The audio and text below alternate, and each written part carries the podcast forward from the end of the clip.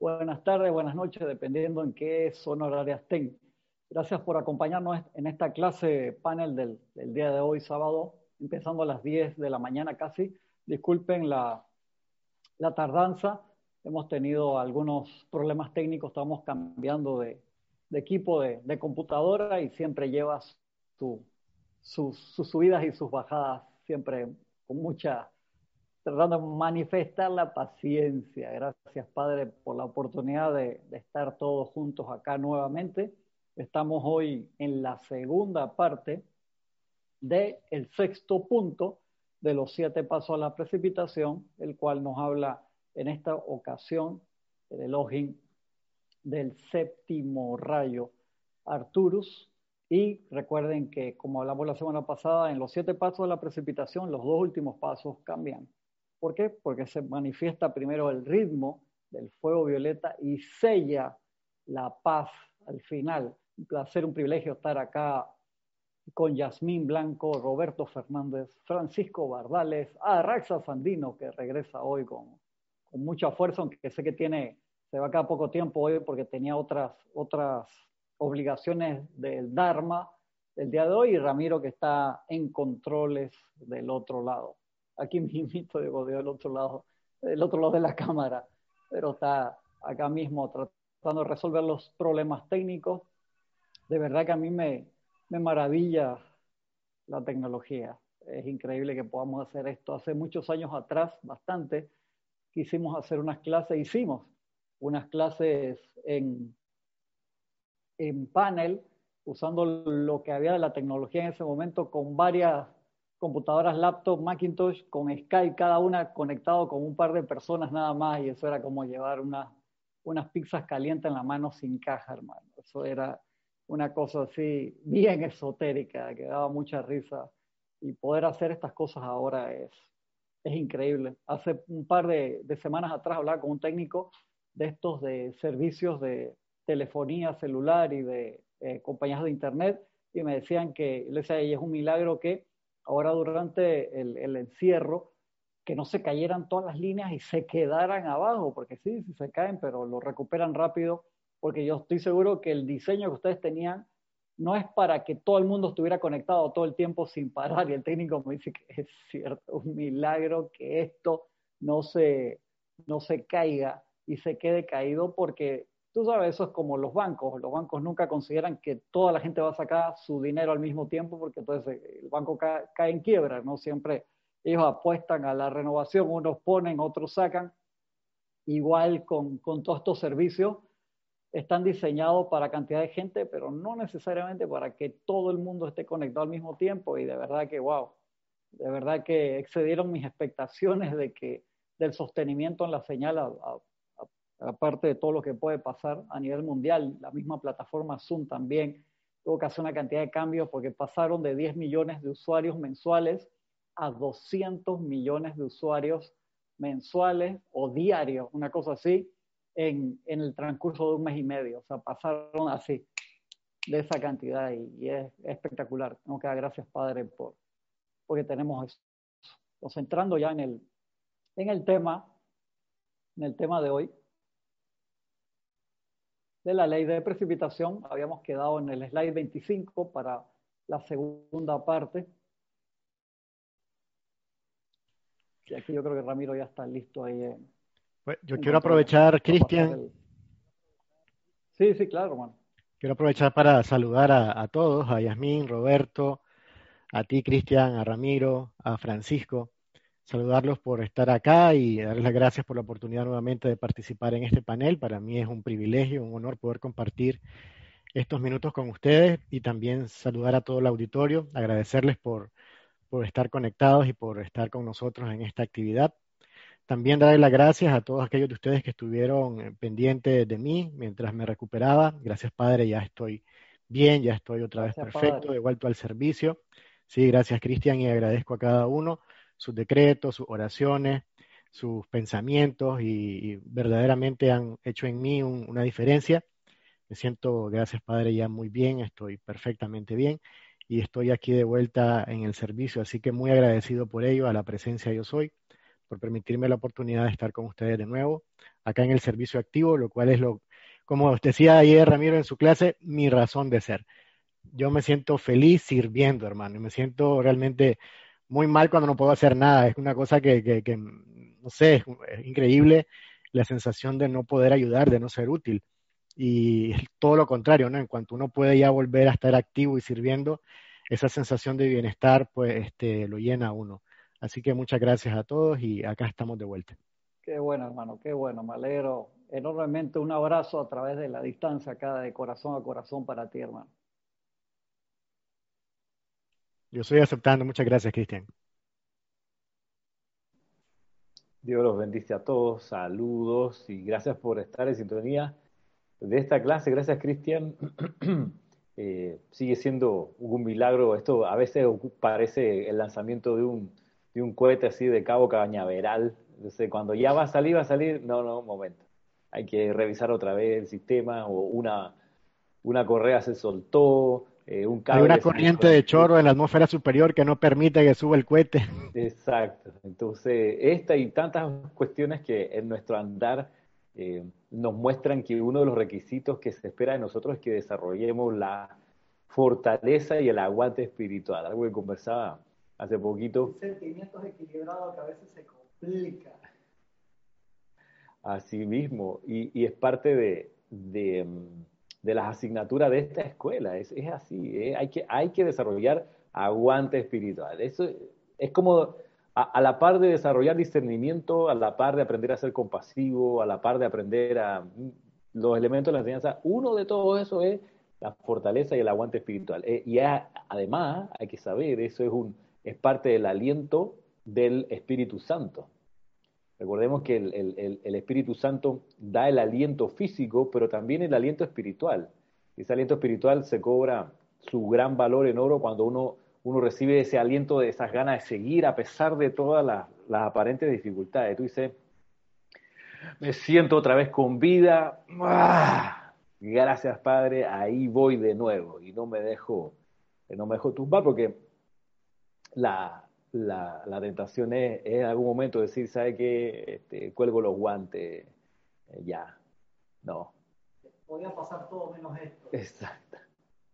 Es, y, y, y, para esto hay un, hay un digamos, un, un rosario de, de creatividad que tiene la presencia de Yo Soy o la hermandad de Luxor, que es gente muy creativa, para ponerte frente a situaciones complejas. Y tú dices, pero a ver, o sea, ¿esto de a dónde? Eh, ¿Y por qué? ¿Y por qué esa persona me está haciendo eso? Como yo le he contado otras veces, ¿no? De repente de, ¡oh, sí, hermano! ¡Pah! El abrazo, sí, claro que se y chévere. De repente yo, ¿y esta vaina? ¡Pam! Un puñal, hermano. ¿Y esto de dónde salió? Eh, fue en el abrazo, sí, era, no era así, mano abierta, la mano cerrada, ta, ta, ta. Y esto sí no lo vi venir, llegó hasta aquí, está cerquita. Entonces, pero ese es uno de los tantos eh, momentos de, iniciación, vamos a decir, donde lo que se prueba es el aguante espiritual. Entonces, nos ha ocurrido hoy una situación con, la máquina que transmite, o sea, el cerebro que hace la gracia aquí, tuvo una situación de, ambulancia. Nos dejó ver el cerebro así sorpresivamente. Como dice Cristian, con el micrófono apagado, nos dejó ver el cerebro. No, pero yo creo que entró por este micrófono, de todos modos nos dejó, nos abrió su corazón, su cerebro, todo sus entrañas, esa, esa, esa, máquina que hace el, milagro de la transmisión. Así que bueno, pero aquí estamos, señores. Cuando el andar se pone duro, lo duro se pone a andar. Y eso significa nos ponemos en acción. Todo esto para hacer la introducción mientras busco el archivo para mostrarle a, ustedes el, dónde quedamos con, con el discurso del de Elohim que segunda parte, que no aparece, vamos, vamos otra vez. 25 dice el título segunda parte. Ajá. Esta semana me lo leyó sin problema y no se puso bien. Sí, sí, no es, es por, un, por una y Cristian sigue con el micrófono apagado. Sí, él es Sí, sí, sí. eso, fue a propósito ahora, eso a propósito, pues estoy muy cerca acá de, de Ramiro, entonces estoy viendo ahí para que no haga feedback porque compartí una pantalla que no es. Un segundo, suele ocurrir. Sí, esto, quería compartir algo rapidito.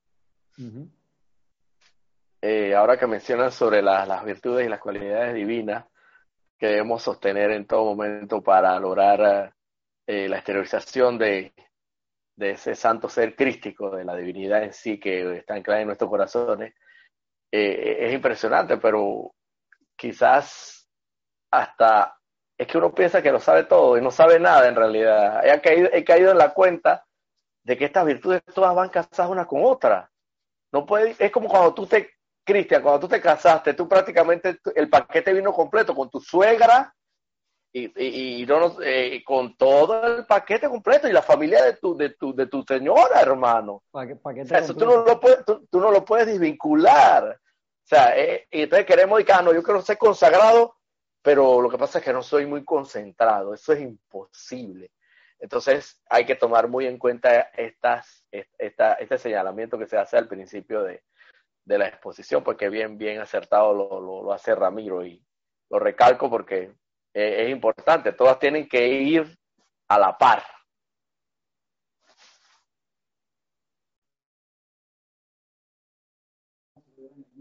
Ok, bueno, aquí vamos entonces, vamos a compartir ahora el, ahora sí, el enlace, el, no el enlace, sino la imagen de la enseñanza del Elohim. No, amor y paciencia, eh, vamos otra vez. Sí, ahí estaba. Bueno, es, como, es como que cambiamos de, de un avión 747 a una avioneta. Entonces, por eso todavía estoy aquí. A, un Cessna de un solo motor. Exacto. Sí, va, vamos a volar, estamos claritos. No, no va a haber. Vamos a llegar a destino, vamos a despegar y vamos a llegar a destino. Estamos con la enseñanza del poderoso Elohim Arturus. Y ahora sí, presentar. Y el Elohim Arturus nos dejó la vez pasada eh, explicándonos o recordándonos los siete pasos a la precipitación, que era bien importante como recapitular, bueno, al final esto cuál es el orden, recordémoslo, y nos lo recordaba la clase pasada, por si alguien quiere revisar la clase anterior, y hoy nos ayuda con, con una concentración, a propósito de concentración en el fuego violeta, de qué se trata y en qué consiste. Y va a comenzar a decir lo siguiente. Yo estoy primordialmente estacionado, espiritualmente hablando, en la cúspide del séptimo rayo, haciendo salir y dirigiendo el rayo y la llama violeta a toda esfera, así como dentro de toda conciencia que requiere de purificación y sublimación, refinamiento por el fuego.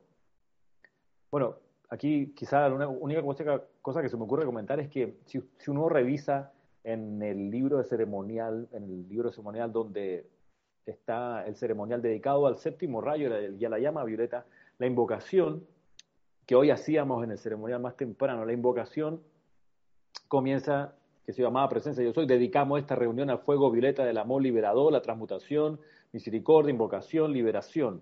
Y con esta finalidad los invocamos a ustedes, amados maestros ascendidos, San Germain, Lady Porcia, amado Arcángel Sarkiel, amada Lady Guanyin, luego amado Arcángel Sarkiel y Santa Matista, amado Elohim Arturus y Lady Diana, para que nos acompañen con su luminosa presencia. Bien, esa, esa fórmula de invocación tiene, este, eh, tiene el orden este, o sea, eh, el último en invocarse de esa lista es el Elohim Arturus y Lady Diana. Y antes, en el escalón anterior de ellos está la Caja Sarkiel, la Santa Matista, y más abajo San Germain y Lady Porcia.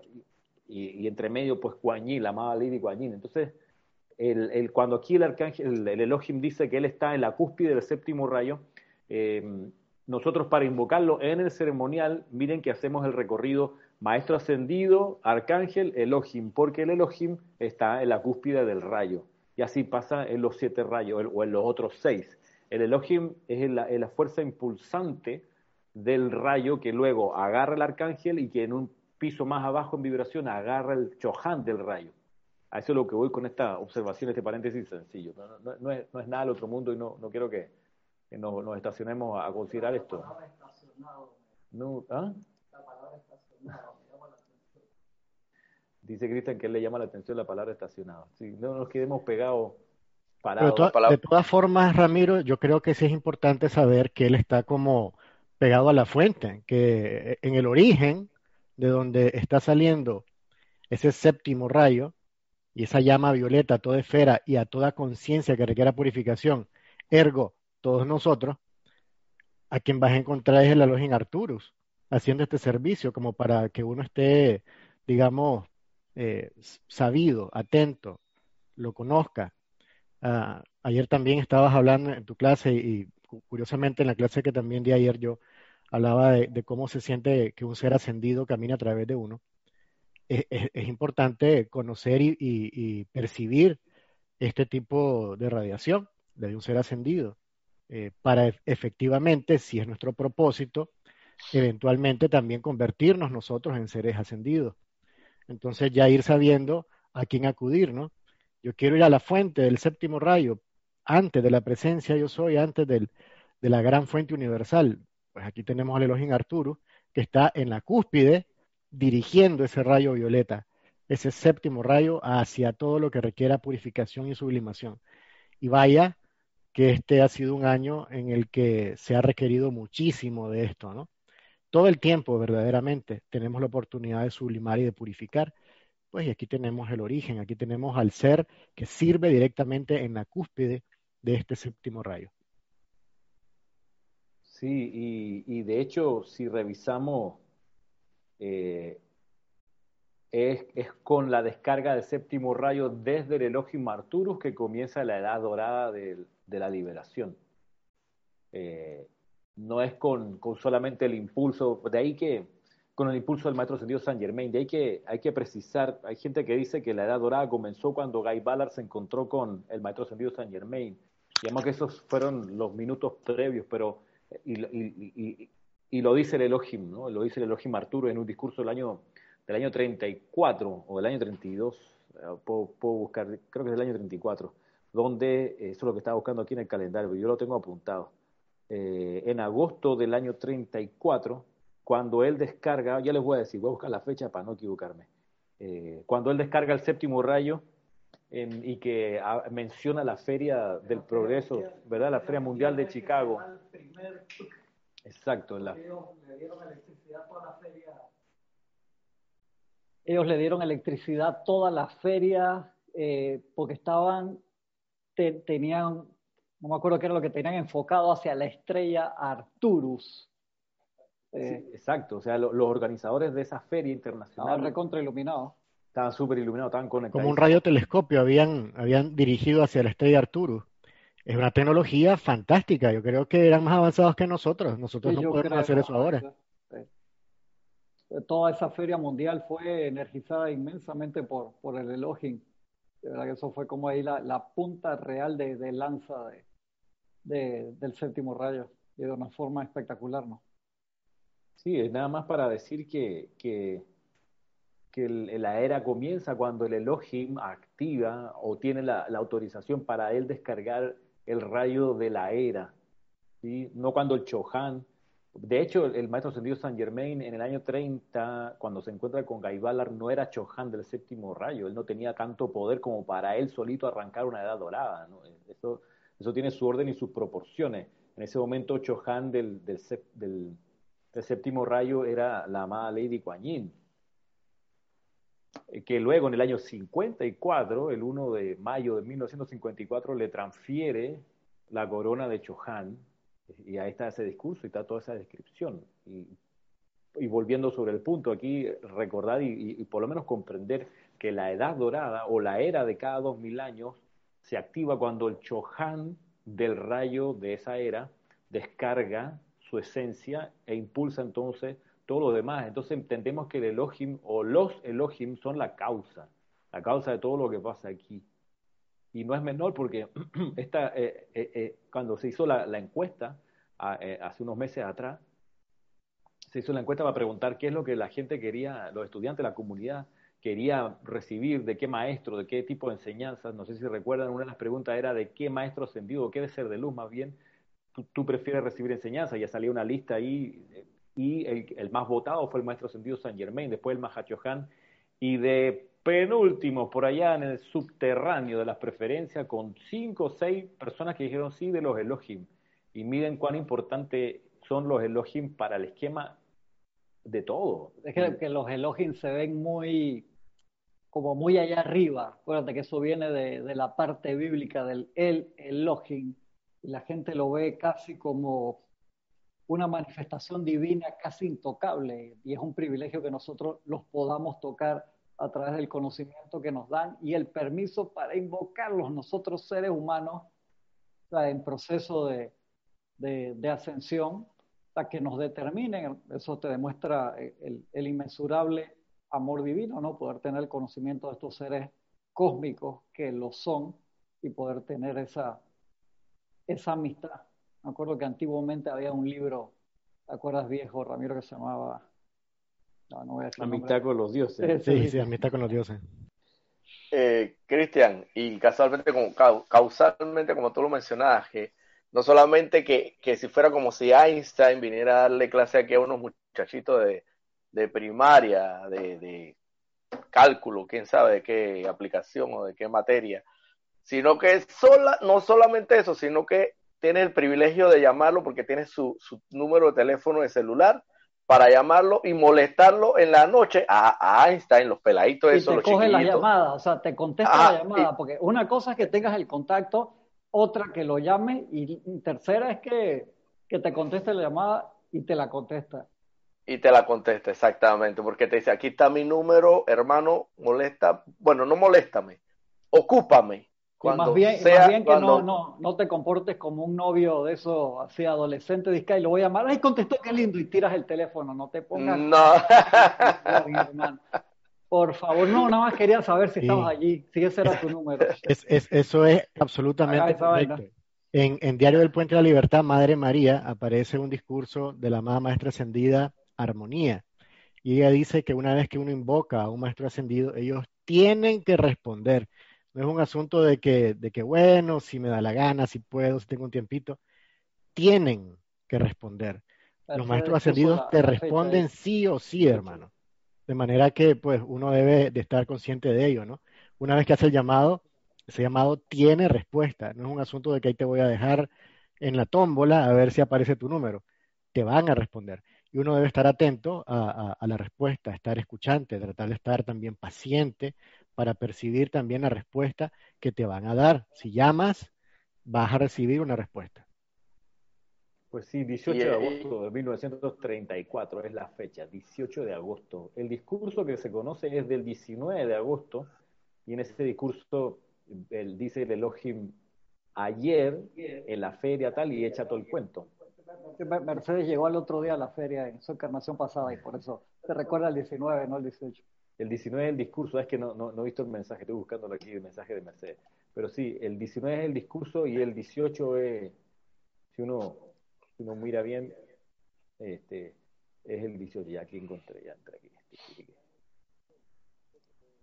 Sí, esto, Arraxa, es muy interesante eso que mencionas de que ellos tienen o tienen que responder, pero es precisamente porque, y los maestros ascendidos hacen tanto énfasis en que ellos hacen reverencia a la inmortal y victoriosa llama triple de vida eterna anclada en nuestro corazón, porque a esa es precisamente ese poder magnético al que responden, porque saben perfectamente que es tan hijo de Dios como, como ellos lo son, y, y, y, y responden a ese poder magnético que es irresistible. Pues sí, entonces es como retomando lo que estábamos conversando de esa secuencia ordenada de la invocación, efectivamente, eh, ahí está puesto en el ceremonial.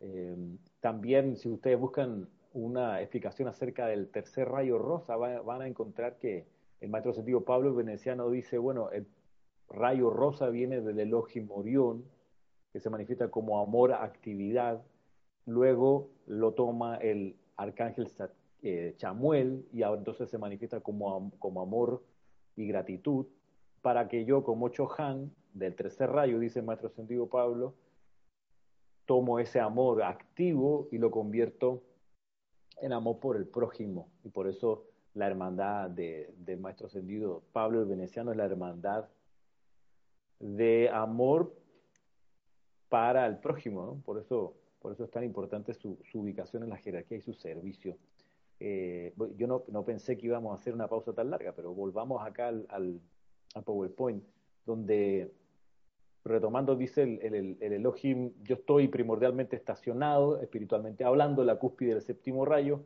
haciendo salir y dirigiendo el rayo y la llama violeta a toda esfera, así como dentro de la conciencia que requiera de purificación y sublimación, refinamiento por el fuego. La gente de la Tierra aprenderá mucho más en el futuro cercano acerca del rayo y la llama violeta. Su propósito primordial y uso en este planeta es el de purificar energías que han sido calificadas discordantemente mediante el uso del libre albedrío de inteligencias autoconscientes. Tal purificación eleva las vibraciones de la energía afectada, regresándola a su esencia lumínica original. Entonces esa misma energía puede ser recalificada y utilizada otra vez para producir y expresar la perfección de alguna forma. El uso de la llama violeta como un agente purificador y sublimador es requerido solo allí donde se han dado distorsiones de la forma debido a experimentaciones imperfectas con los poderes de la creación o allí donde la forma ha servido el propósito y uso para el cual fue originalmente manifestada. En cualquier otra parte, la llama y rayo violeta pueden prestar y lo hacen un servicio diferente al que prestan en la Tierra, pero esto no es de un particular interés o uso para la gente del planeta en este momento. Eh, vienen bajando las preguntas. ¿Para mm. qué más se puede usar en otros planetas en vez de concentrarnos en lo que podemos usarlo aquí? Sí, efectivamente, porque acá los poderes de creación los usamos todo el tiempo, consciente e inconscientemente, y usualmente lo que nos sale no es, digamos, tan perfecto que digamos. Eh, hay que ser honesto, pues en el caso mío, no es que yo 24/7 esté creando perfección todo el tiempo, no, aún estoy experimentando y, a veces las cosas me, salen chuecas y, y mucha pusera hay que ser honesto con uno mismo, ¿no? También hay perfección y doy gracias al Padre por ello. Pero el, el hecho de que aún esté, digamos, expuesto a la enfermedad, a depresión, a sentir envidia, a sentir odio, a, generar, digamos, un sentimiento discordante, a decir malas palabras, eh, en fin, ¿no? implica que aún hay energía dentro de mí que requiere purificación. Y ese es un servicio que nos explica el amado Elohim Arturus, que es primordialmente el servicio de la llama violeta. Entonces, tenerlo muy presente. De hecho, siempre se nos ha recomendado el uso de la llama violeta al menos una vez al día, por lo menos, porque de que te va a venir algo hoy, te va a venir. Hay energía que retorna todos los días. Y la llama violeta te puede servir para eh, suavizar el impacto que pueda tener cualquier energía retornante. Y en el uso del momentum de la llama violeta, inclusive ya ir sublimando esa energía al punto en que tú también puedas servir como un foco irradiador de luz que ayude a, purificar energía a tu alrededor. Pero primero lo primero, que es uno mismo, la propia energía de uno, que, sale de uno a diario en formas de pensamiento, de sentimiento, de palabra y de acción, y que generan eh, cosas que a veces son distorsiones eh, en relación a la perfección que la presencia yo soy es y que así viene. Hay que recordar que los electrones que no vienen de la presencia de Dios son perfectos, vienen de ese origen perfecto. Cada palpitar del corazón viene con una energía prístina, pura. Y una vez que la calificamos con nuestro pensamiento y sentimiento, ya genera una creación pues que tiene que ver con el estado de ánimo, con tu forma de pensar de ese momento nuevamente, la mayoría del tiempo es muy humano, es una creación muy humana, por tanto imperfecta. En la medida en que nos vamos acercando a ser cada vez más seres de luz, más divinos, pues la creación se vuelve cada vez más perfecta, que es para lo cual fuimos nosotros creados, ¿no? Para eventualmente ser la presencia yo soy aquí caminando en la tierra, manifestando la perfección del Padre, que es, digamos, lo que Él es todo el tiempo y también me la llama violeta para mí, comparativamente hablando con lo, con físico, es como cuando fumigas, hermano, cuando fumigas y salen ese poco de, de, cucarachas que, y, y, hermano, y son las cucarachas que tienes que identificarlas que son tuyas.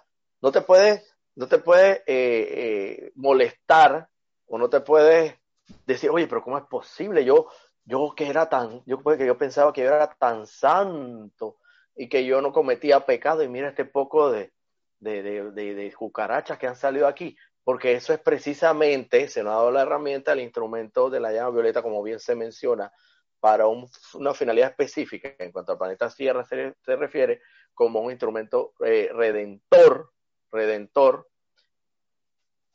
Y hermano, yo lo veo de la siguiente manera. Para mí, la llama violeta, yo tengo mi decreto en lo particular, en lo personal, yo tengo mi decreto fijo, mi fórmula fija, que yo donde vaya, yo meto llama violeta, hay, porque hay que meterle, hermano, candela pura, porque, hermano, transgresiones a la ley de amor, mientras no estemos ascendidos, van a estar a la orden del día. Y sabemos que vivimos en la esfera baja de influencia de la, por así decirlo, de la, fuerza eh, que le llamamos fuerza siniestra o, o también se le llama el, bajo astral, el, ámbito psíquico ese mismo, el ámbito psíquico y astral, y los maestros ascendidos lo dicen.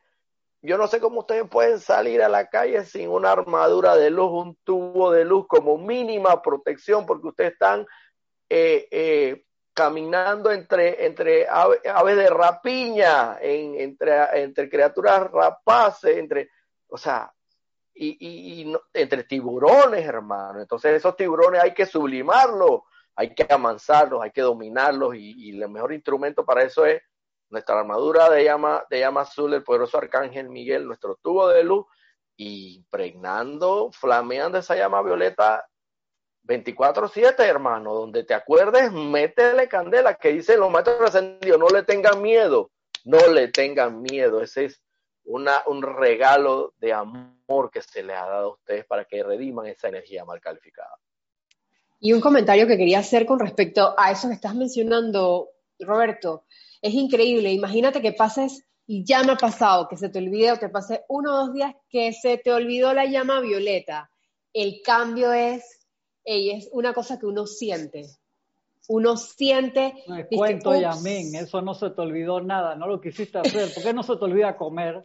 o no se te olvida maquillarte, o no se te olvida dormir. No, venga aquí con cuentos, no bueno, el día que se te olvida es increíble que, o sea, te sientes totalmente, no, no te sientes igual, para decirlo así, no te sientes igual y, y sientes la diferencia. Por ejemplo, puedes decir eso específicamente con la llama violeta y con el círculo cósmico también.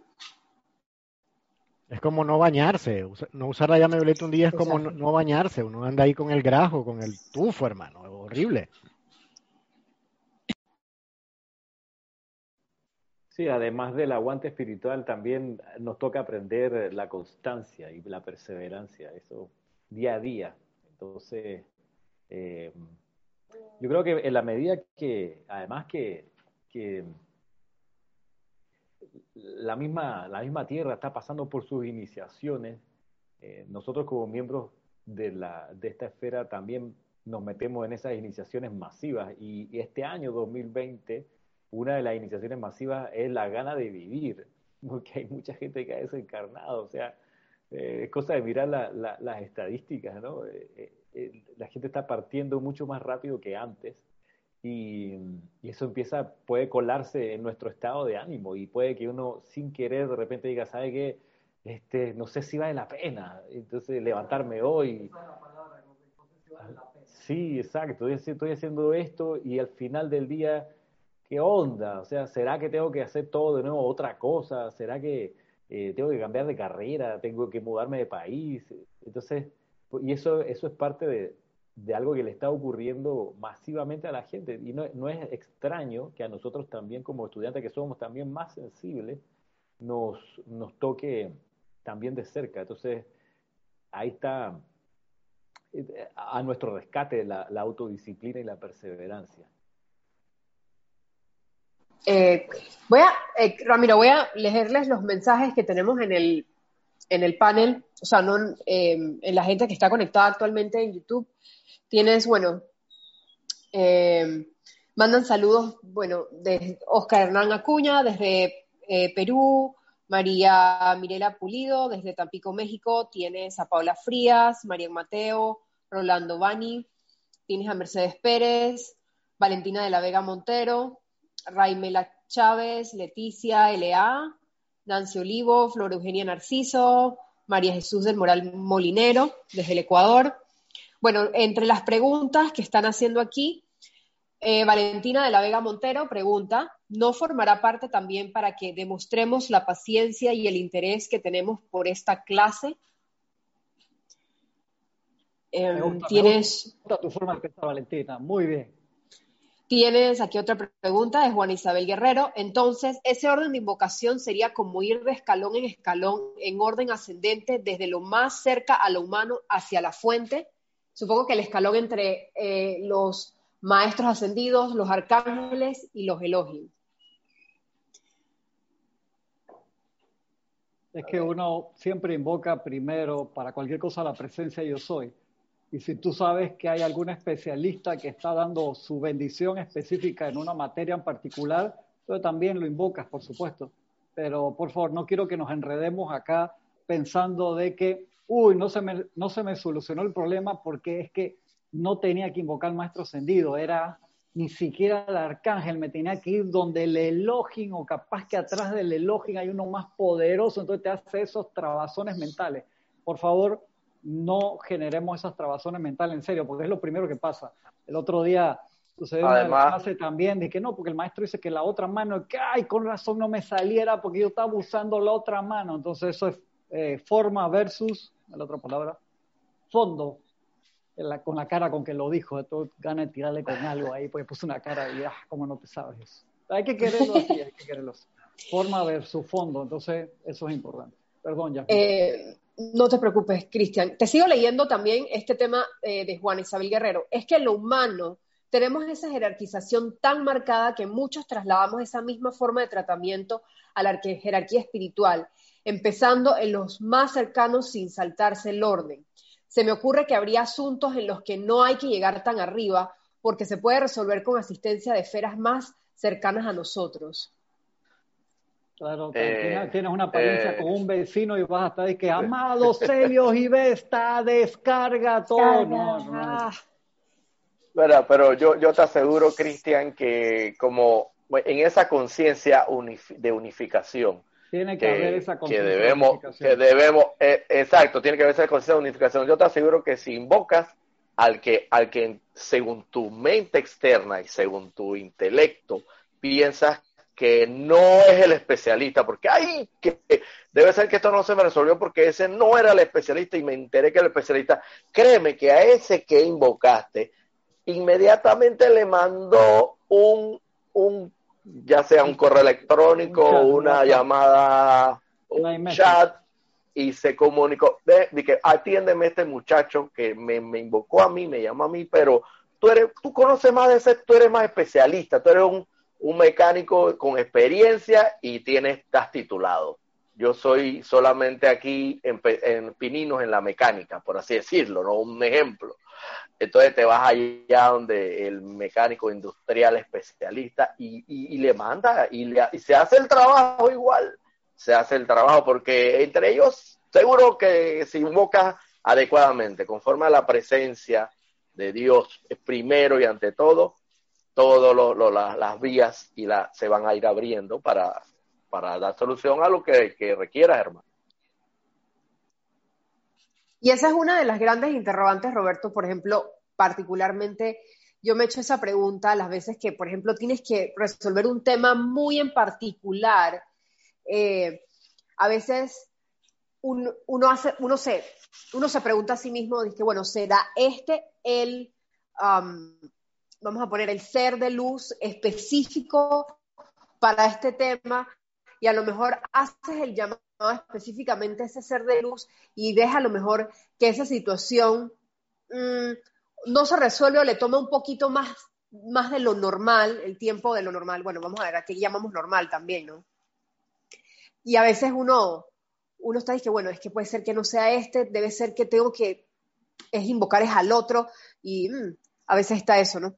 Aquí te está comentando Roberto León, Ramiro, estaba pensando en la manifestación de la lámina la presencia yo soy y en la parte inferior, además del tubo de luz, está la llama violeta.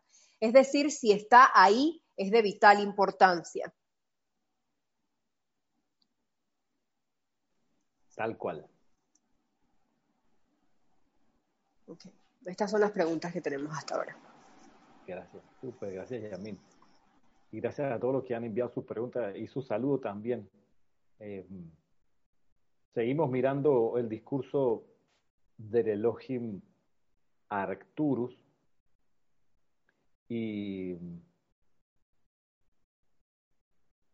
Ok, aquí estamos. Ajá. Y bien, él dice lo siguiente, ¿no? Creo que esto lo acabamos de leer. En cualquier otra parte, otra parte del universo, la, la llama y el rayo violeta pueden prestar y lo hacen un servicio diferente al que prestan en la Tierra. Pero esto no es de un particular interés o uso para la gente de este planeta en este momento. Está hablando 1954. Eh, años después se, se, devela las otras manifestaciones del, rayo violeta, que, es, que además de purificación, pues liberación, compasión, bondad, pureza, en fin, son varios más. Dice luego, el rayo y llama violeta son actividades del fuego sagrado. Consisten de energía calificada específicamente por seres divinos que actúan en el mundo y experiencia de cualquiera que los acepte y utilice para purificar y devolver a su perfección original la energía que está ahora aprisionada aquí en deformaciones discordantes del pasado. La humanidad le ha temido a la llama violeta porque la energía mal calificada que rodea al hombre no gusta del pensamiento de purificación o cambio. Así, hasta muy recientemente, su conocimiento y uso no le era dado a estudiantes fuera de un retiro de maestro ascendido, donde la radiación positiva del maestro ascendido podía tener en jaque a ese temor hasta que el estudiante sintiera la confianza, confort y eficacia del uso de dicho fuego violeta. En los niveles internos a seres no ascendidos se les ofrece el conocimiento y uso consciente de la llama violeta cuando manifiestan un deseo de querer progresar sobre el sendero de la vida y se les muestra la acumulación de la energía calificada discordantemente de su propia esencia de vida que obstaculiza todo progreso adicional hasta que tal sustancia sea transmutada en luz. A esta purificación, que es una aplicación autoconsciente de la propia corriente de vida del individuo, se, le ha, se ha referido la Iglesia cristiana en, tiempos de, en términos de purgatorio, que simplemente quiere decir un lugar para purgar o purificar. Sin embargo, esta idea, no, esta idea ha sido confundida con las llamas del infierno, desafortunadamente, creando esta distorsión de la verdad, un temor aún mayor en las almas de los hombres. Eh, Ramiro, y es como tú mencionabas el día de ayer, conoced la verdad y la verdad os hará libres. En tu clase de ayer que mencionabas, si conocemos la verdad, la esencia de lo que es el purgatorio realmente, y que esas llamas estas llamas no son realmente, es un fuego sagrado realmente, o sea, es purificador, es beneficioso y que no es para arder en las llamas eternamente, como se tiene esa mal conceptuada significación de, ese, eh, eh, ese eh, concepto muy, muy cristiano, no sé de, de, de dónde venga, nos liberamos de ese temor, nos podemos liberar en mucha medida de ese temor y de esa duda, conociendo la verdad de las cosas como debe ser. Sí, este es uno, de muchos eh, errores o equivocaciones de la, de la, creación humana de doctrinas espirituales, eh, que generan mucho sufrimiento, porque hay mucha gente muy cristiana, muy devota, que tiene miedo a la muerte por más que hayan tenido la enseñanza del Maestro Jesús en los evangelios, etcétera, y le tienen miedo a la muerte, creen mucho en Dios o en un concepto de Dios allá y entonces, pero le temen a la muerte porque no quieren pasar por el purgatorio, porque está esa, esa idea fantasiosa de que es un lugar de sufrimiento eh, inconmensurable, monstruoso. Un lugar de tortura, Ramiro.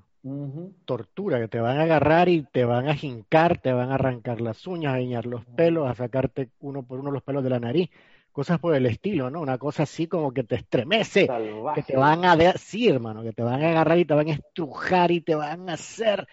Claro, uno tiene mucho miedo. el purgatorio por Raxa Sandino. No sé si se oye, pero igual Cristian está diciendo que vamos a hacer un radioteatro donde eh, Arraxa describa el purgatorio. Puede ser. A propósito, los radioteatros están disponibles en nuestro sitio web. De, de, que hace un par de semanas, cuando hablábamos de la enseñanza del Elohim Vista, que él comenta lo de los tipos de cantos que se entonan en Chambala cuando llega la temporada de Acción de Gracias. En base a esa clase, hablábamos de los radioteatros y ya están arriba en la página web. ¿Qué dice Arraxa? Sí, Ramiro, solo, solo quería aprovechar para, para despedirme. Eh, ah, tengo que retirarme, tengo un compromiso familiar, así que pues quería agradecerles por, por la oportunidad de participar con ustedes, pero yo me voy retirando y pues muchísimas gracias. Gracias a ti, gracias, gracias Araxa. Será hasta la próxima. Gracias, Araxa. Muchas gracias a todos, hasta luego. Hasta luego, hermano.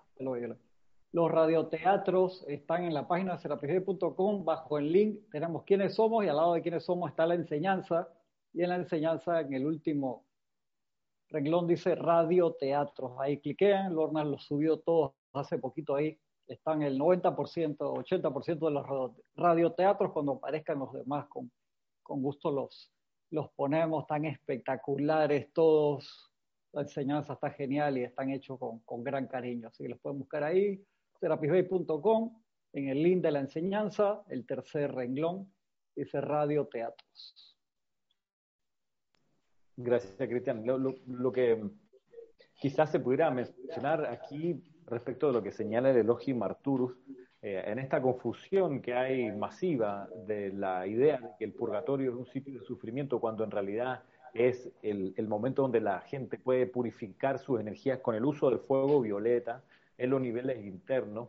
Eh, es, donde yo vuelvo y, caigo en lo que me he dado cuenta que si nos anclamos firmemente en la llama de la verdad, en la conciencia de la amada Palas Atenea, en los seres del quinto rayo, eh, y magnetizamos esa verdad y nos convertimos en una antorcha de llama verde, por decirlo así, eh, resulta que pudiéramos eh, anclarnos en aquello que solucionaría gran parte de los problemas mentales y emocionales de las masas, las masas que creen equivocadamente en ciertas doctrinas religiosas que doctrinas religiosas que han sido creadas humanamente. Eh, yo me he puesto a mirar que en realidad la esencia de la verdad que libera la verdad con V mayúscula esa esencia está en la enseñanza de los maestros ascendidos, no adulterada por, por creaciones humanas, no adulterada por interpretaciones humanas. Por eso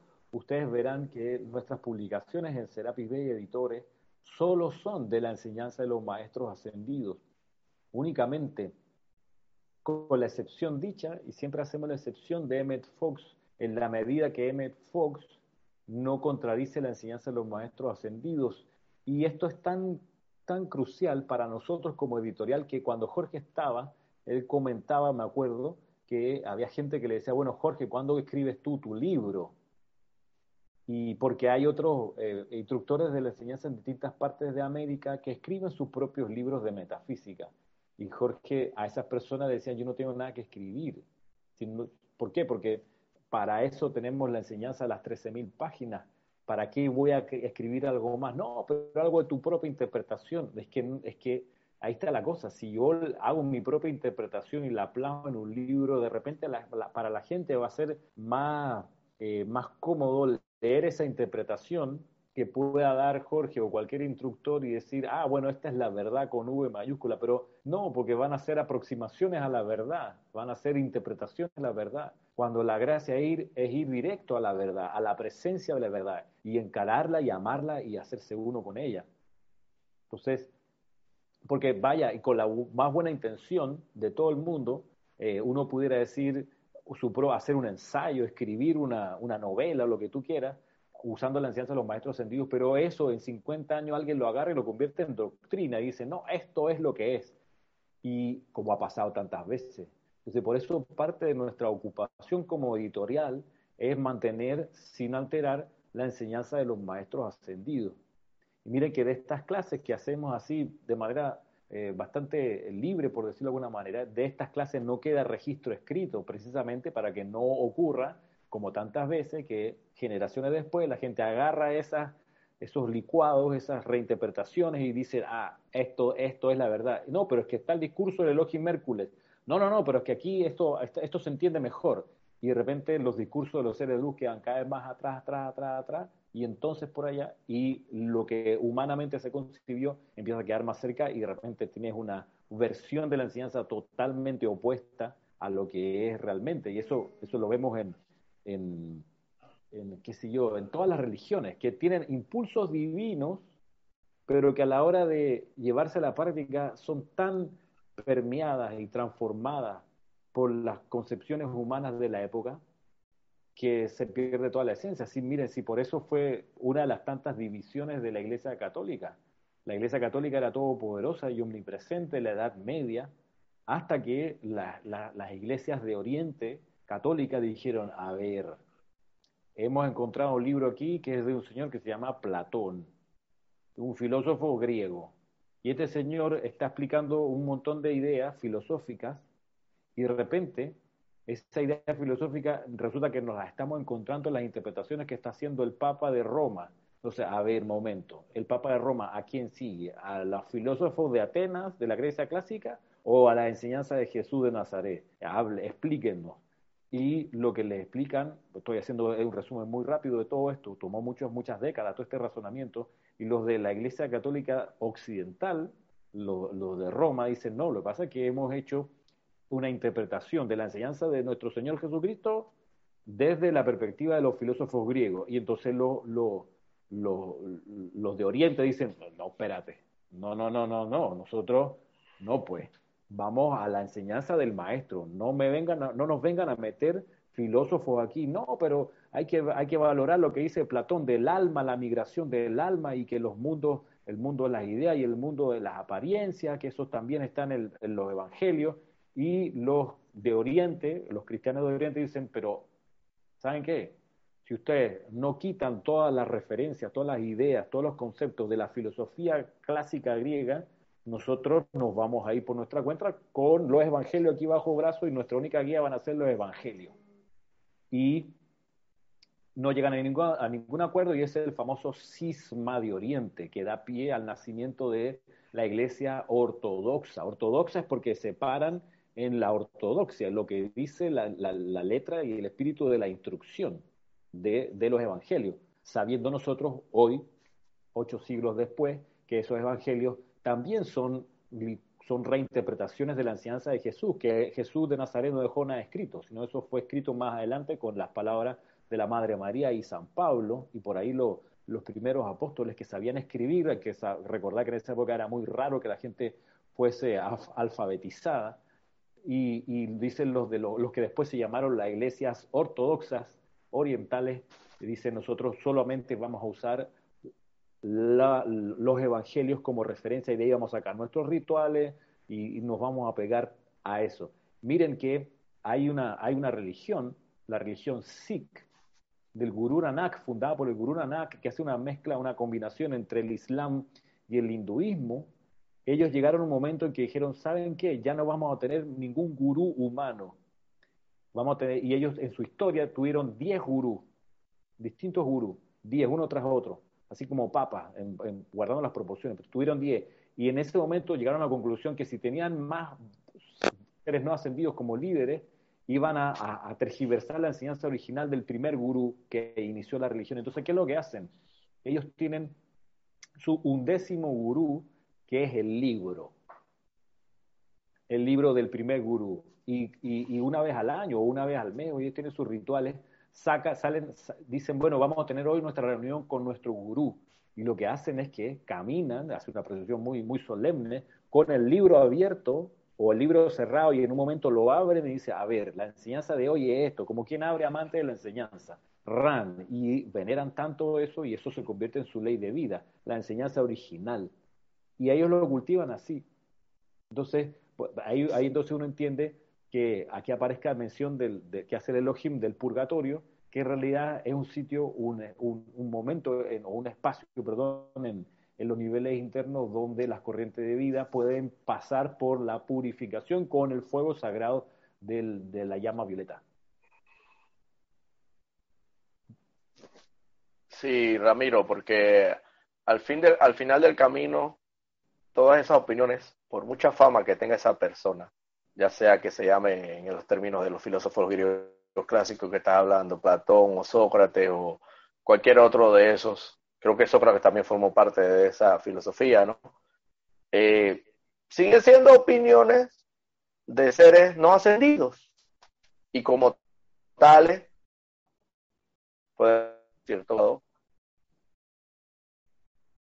y si algo pasa con tu transmisión, Roberto. Eh, a ver si, te quedaste un poco ahí congelado. Yo creo que tendrías que chequear tu de dónde te estás alimentando tu Wi-Fi. A ver si, si busca uno que dice eh, oficina de Jorge, creo que se llama. Pero bueno, eh, por lo pronto nosotros sí estamos transmitiendo bien, ¿no? Sí. Así que mientras ahí se, acomoda Roberto, pues sí. Alguien decía en el chat, eh, dice, Dios los bendice desde Caracas, Emilio Narciso. Creo que es la personalidad la que tiene temor a las llamas del infierno. Es ella la que atesora sus creaciones y se deja confundir es la personalidad. El santo secrístico no tiene ningún problema con la purificación, es más, anhela la purificación. Yami dice, exactamente leí en una de las redes sociales una persona que hacía la reflexión de que la vida hay que vivirla y gozarla porque después se acaba y nos la quitan. Bueno, es cierto, la gente tiene esa idea. No nos pueden, no nos pueden quitar algo que nunca nos han dado, ¿no? La vida es de la presencia de yo soy. ¿Qué dice Cristian? ¿Qué cosa? ¿No? Y dicen también que la vida es una, así que como nada más dice que es una, hay que gozarla. Claro. Eh, pues sí, ahí está Roberto acomodándose. En fin. Estamos, continuamos, continuamos la, la proyección del discurso. ¿Qué tal? Sí, volvemos a la proyección del discurso del Elohim.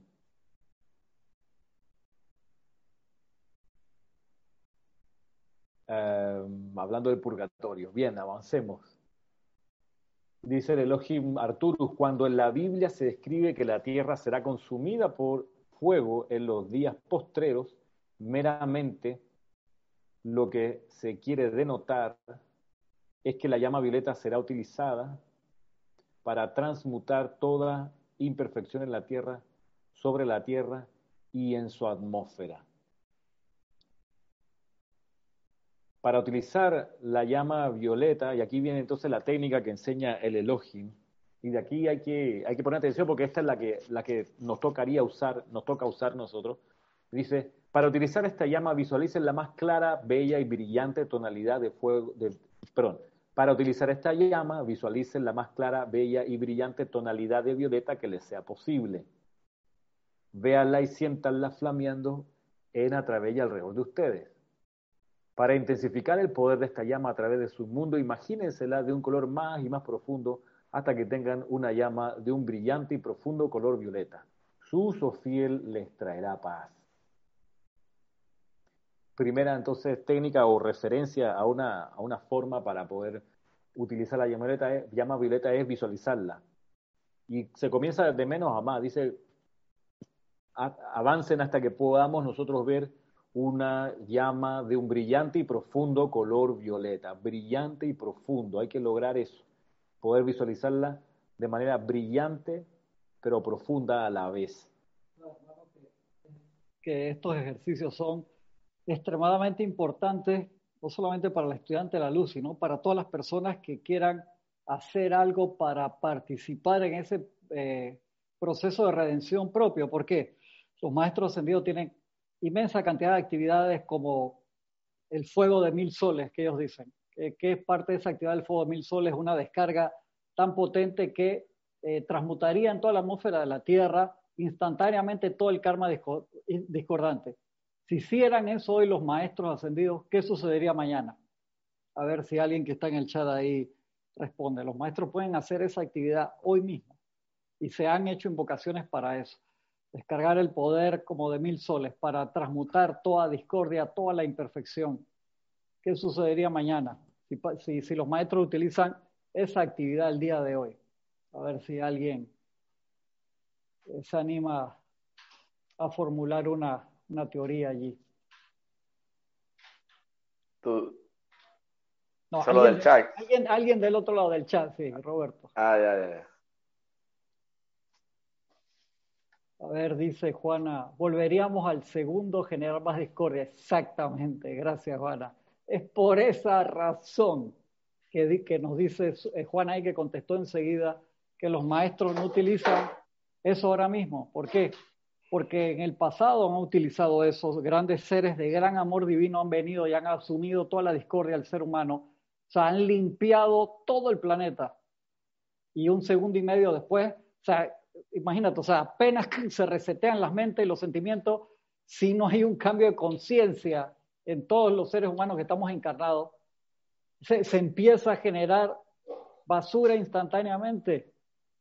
Al, un Eso- segundo y medio después, ese es el problema. Entonces, eso es, una, es algo extremadamente serio. Entonces, esa actividad tan potente, tan lumínica, se va a dar en el momento en que nosotros tomamos la determinación de no, ensuciar también es limpiar, y entonces aprendamos a, a a mantener el control de nuestra energía. Hay un discurso muy bueno hoy del señor Vulcano que se mandó por amantes de la enseñanza, que habla sobre la parte también del aquietamiento y la necesidad. Entonces, cada vez que eso se incremente, los maestros proporcionalmente van a incrementar todas sus actividades de transmutación que nosotros estamos pidiendo. Ellos están listos para ayudarnos, pero tenemos que poner de nuestra parte también en no ensuciar, eso es vital. Maestro Dios Jesús también dejó tabula rasa, transmutó toda la energía discordante que se había generado hasta ese momento. Pero un segundo después, o sea, empieza a tiqui, tiqui. Por supuesto, eso ayuda enormemente. Ayuda cantidad, cantidad, cantidad, pero nosotros tenemos que empezar a no ensuciar, eso es vital.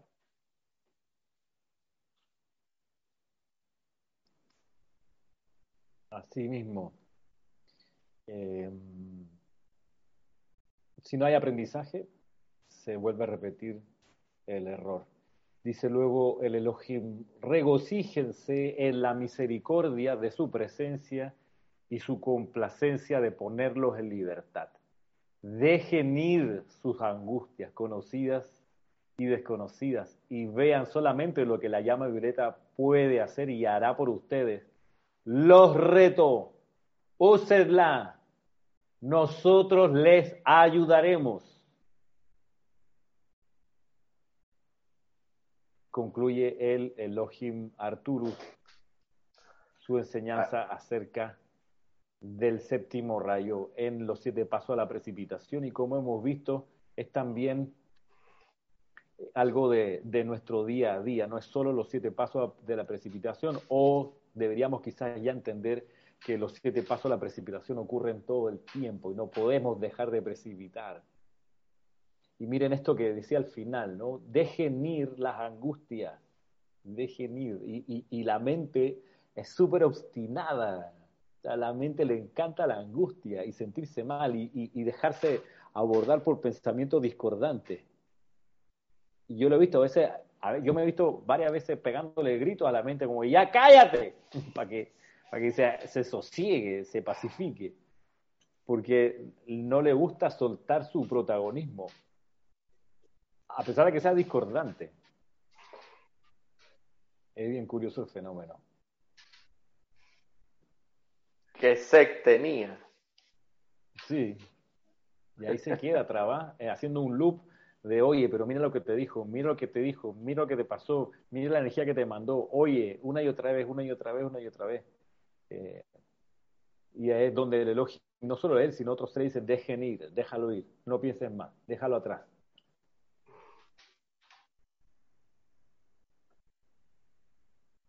Así entonces la enseñanza del Elohim.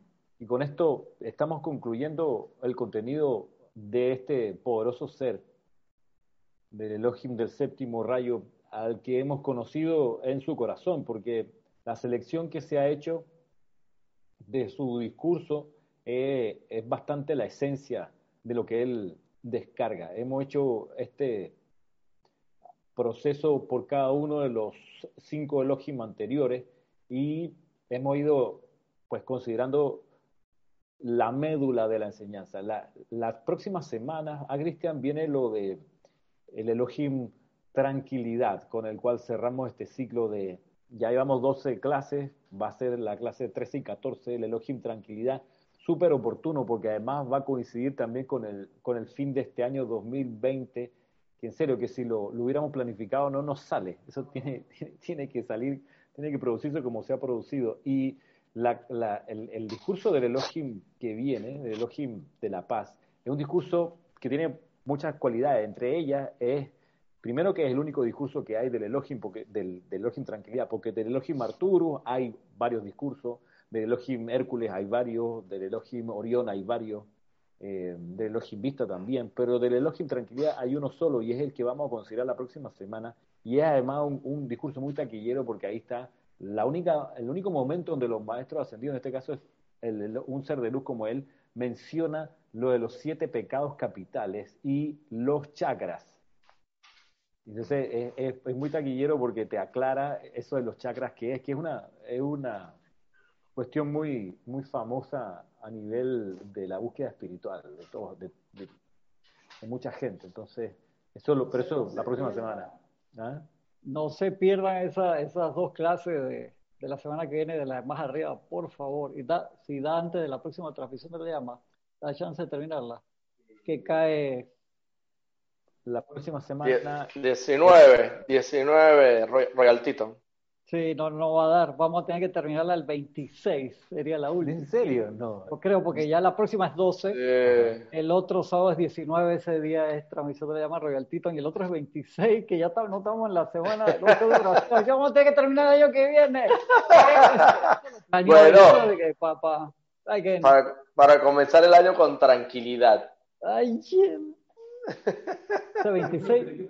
Yo pensé que terminábamos antes del 25 de diciembre. Él bien sabía que no íbamos a terminar. Estaba todo fríamente calculado. Él es así, pero bueno, tranquilo.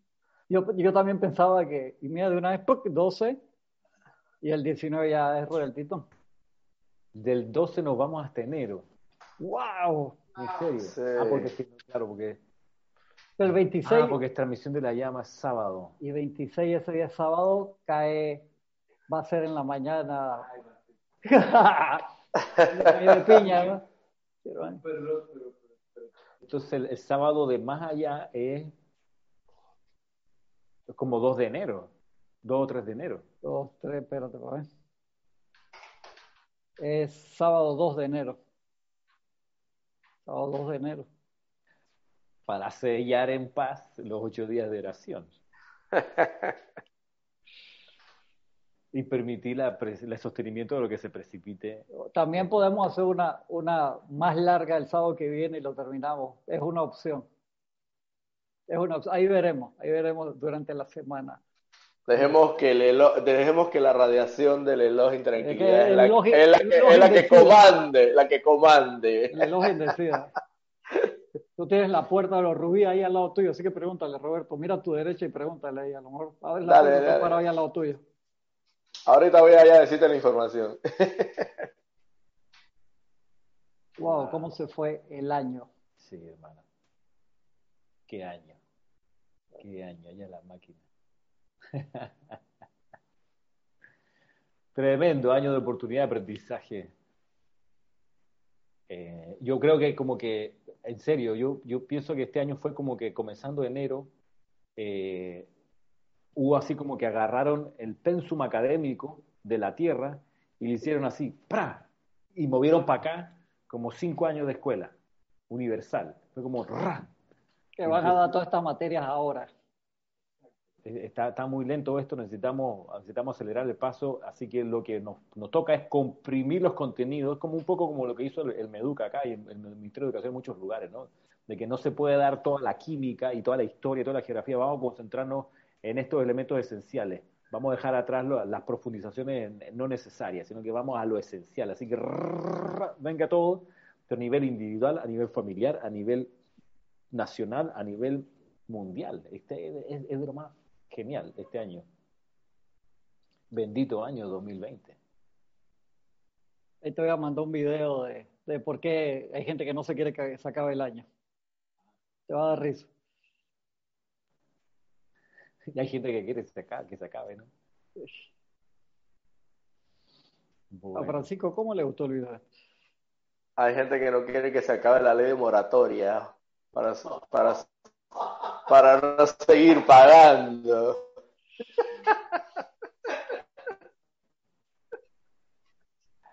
Bueno, Cristian, por mi parte estamos. Estamos listos, entonces. Nos vemos la semana que viene, que aparentemente va a ser la última clase de, de, los sábados de este año, aparentemente, quién sabe. Capaz que la hacemos más largo, cada vez que sí, se queda esa parte para el, para el 2 de enero.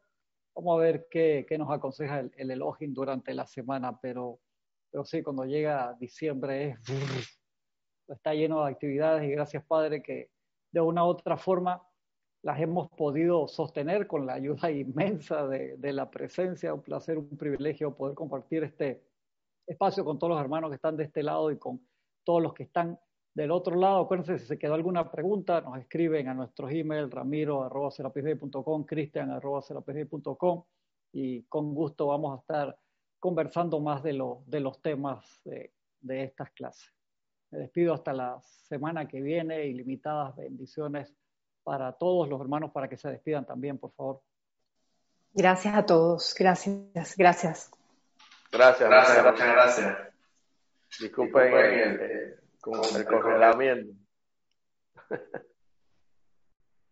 Hasta pronto. Mil bendiciones.